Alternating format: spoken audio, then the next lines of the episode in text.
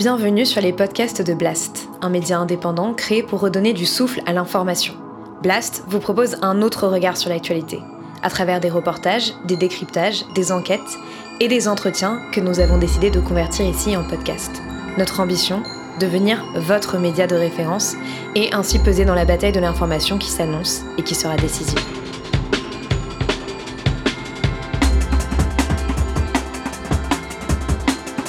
L'édito avec Denis Robert.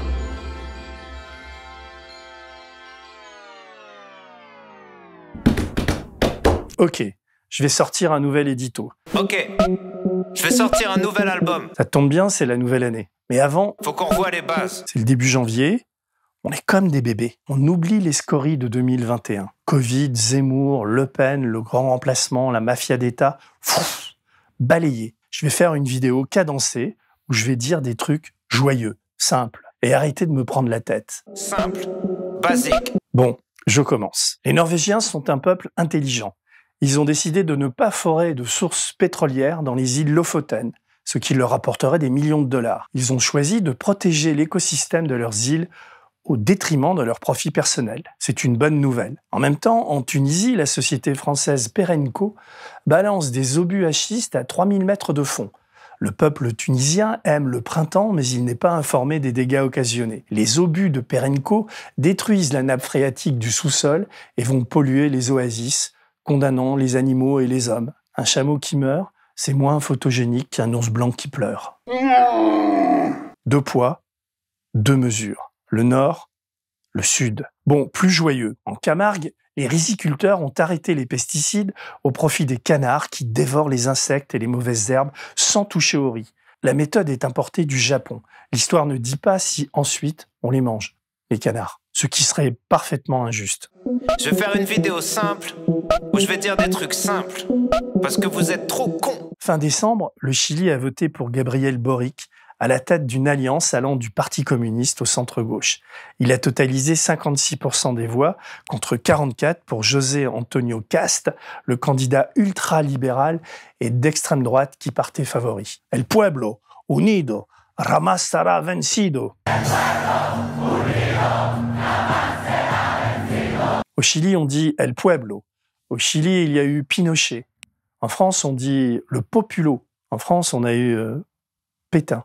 Au Chili, les dictateurs sont quand même plus, plus euh, fringants. Au Chili, la gauche passe. En France, dans les sondages, elle trépasse. En France, les deux candidats d'extrême droite comptabilisent plus d'intentions de vote que les huit candidats de gauche s'ils étaient réunis. J'ai fait le calcul, dans le dernier sondage de Marianne, Zemmour et Le Pen sont au coude à coude avec 29,5% des voix. Les huit autres arrivent à 28, à 8. La gauche en France, comment dire?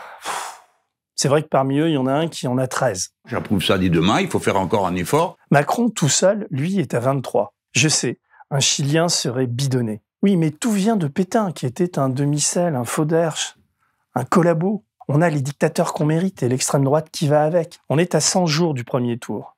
Selon les sondages, on devrait voir en principe s'affronter au second tour une femme de droite qui veut ressortir le karcher pour nettoyer les banlieues Il faut ressortir le Karcher. Il a été remisé à la cave euh, par François Hollande et Emmanuel Macron depuis euh, dix ans. Aujourd'hui, il est temps de nettoyer les quartiers. et un centriste énervé qui a un regard de plus en plus halluciné. Ouais, bah moi aussi, je t'emmerde. Le gars a très envie de repartir, mais avant, il veut vaincre le Covid. Et il se dit qu'il va réussir son coup. Ouais, pour un Chilien, c'est un peu compliqué à décoder. Pour un Allemand ou un Italien aussi. Ici, en France, le peuple n'est pas uni. Il n'existe pas. Les candidats et les sondeurs parlent pour lui et lui font dire et faire à peu près n'importe quoi. Ici, les patrons des chaînes de télé et des journaux et des maisons d'édition sont aussi milliardaires. Ils sont aussi endettés et vivent des subsides de l'État. Certains ont fait fortune en gérant des ports africains, d'autres des réseaux téléphoniques, ou d'autres l'industrie du luxe. Ce sont eux qui font l'opinion, donc le tri d'informations, donc l'élection. Bon, rien n'est joué. Suffit qu'on raconte comment Pécresse a créé une fiduciaire pour planquer son magot, ou comment Macron est piloté par Rothschild, et on plombe l'élection. Complotiste, hein? Non, je déconne. Les candidats sont clean, contrôlés par la haute autorité pour la transparence de la vie publique. Pas de lézard, pas de suspicion. Faisons confiance. Passons. Au fond, ce n'est pas si important. La vie est pleine de surprises. On verra bien. Moi, je la sens bien, cette nouvelle année. Déjantée, déraisonnable, désolante, délirante, déprimante, déboussolante, désarmante, désarmée. Désarmée, désarmée mucho. Je sais, c'est bésamé. Je voulais faire une rime et placer Dalida.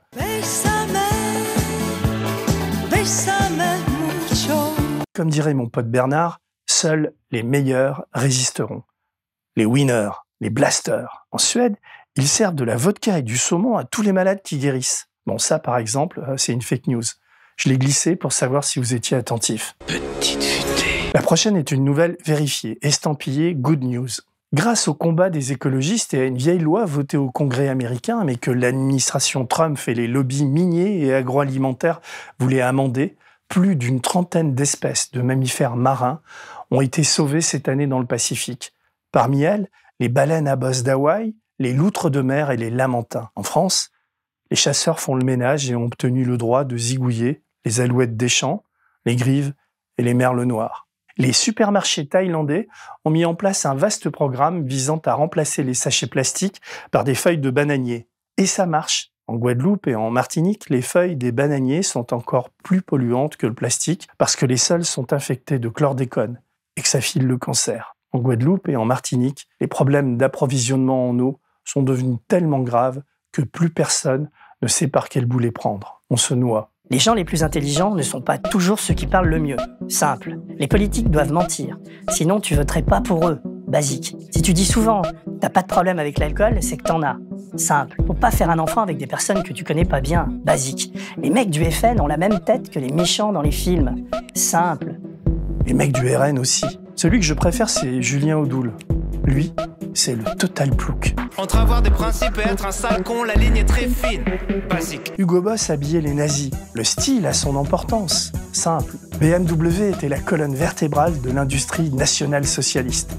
La mémoire est une potence. Simple. Pour réduire le nombre de suicides, la Suède a mis en place la première ambulance psychiatrique du monde. Les Suédois sont hyper réactifs et sauvent des vies. Basique. Les Luxembourgeois devrait s'en inspirer, car ce paradis fiscal au cœur de l'Europe compte le plus gros taux de suicide par habitant, surtout chez les jeunes. L'argent ne fait pas le bonheur.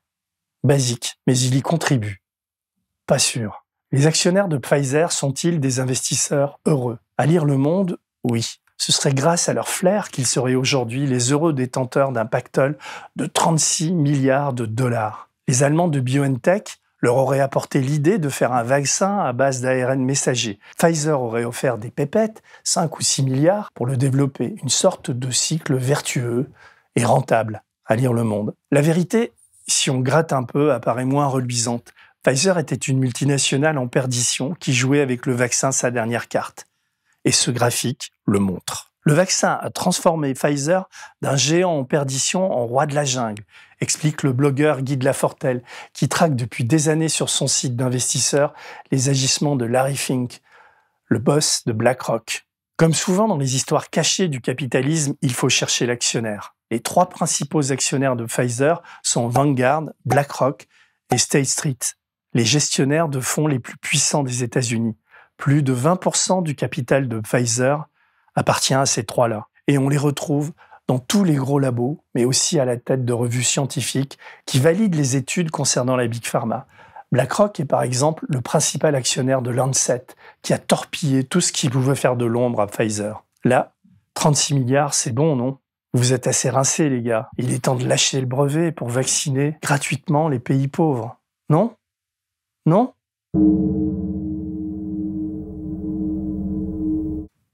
Non.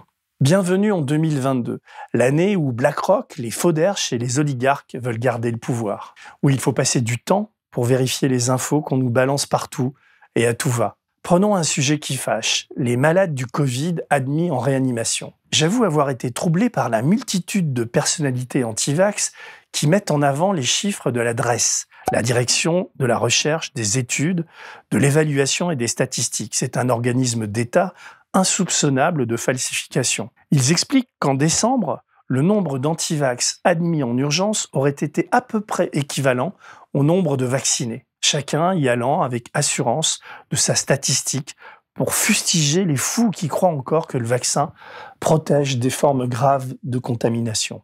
Vous consultez le site de la DRS, d'accord Et on est actuellement à peu près à 52 versus 48 voilà. 52, 52 de non vaccinés, 48 de, de vaccinés. Voilà. Et après, on va nous dire que les vaccinés sont protégés de quoi? Non, pour être clair, vous dites qu'il y a 48% de personnes vaccinées qui sont en réa. C'est ça, professeur? De gens qui sont hospitalisés. C'est en gros hospitalisés, en soins critiques. En soins critiques. Non, non, tout, le monde pourra rechercher étude, étude de l'adresse. L'adresse, c'est pas une officine complotiste, c'est pas un syndicat d'antivac. La population des vaccinés étant beaucoup plus importante que celle des non vaccinés, les chiffres de l'adresse confirment au contraire la protection du vaccin. Et les immunodéprimés, où les faux passes sanitaires qui ont été détectés chez de nombreux malades n'arrangent rien au calcul frelaté des antivax. Les stats de l'adresse sont au contraire accablantes pour les antivax.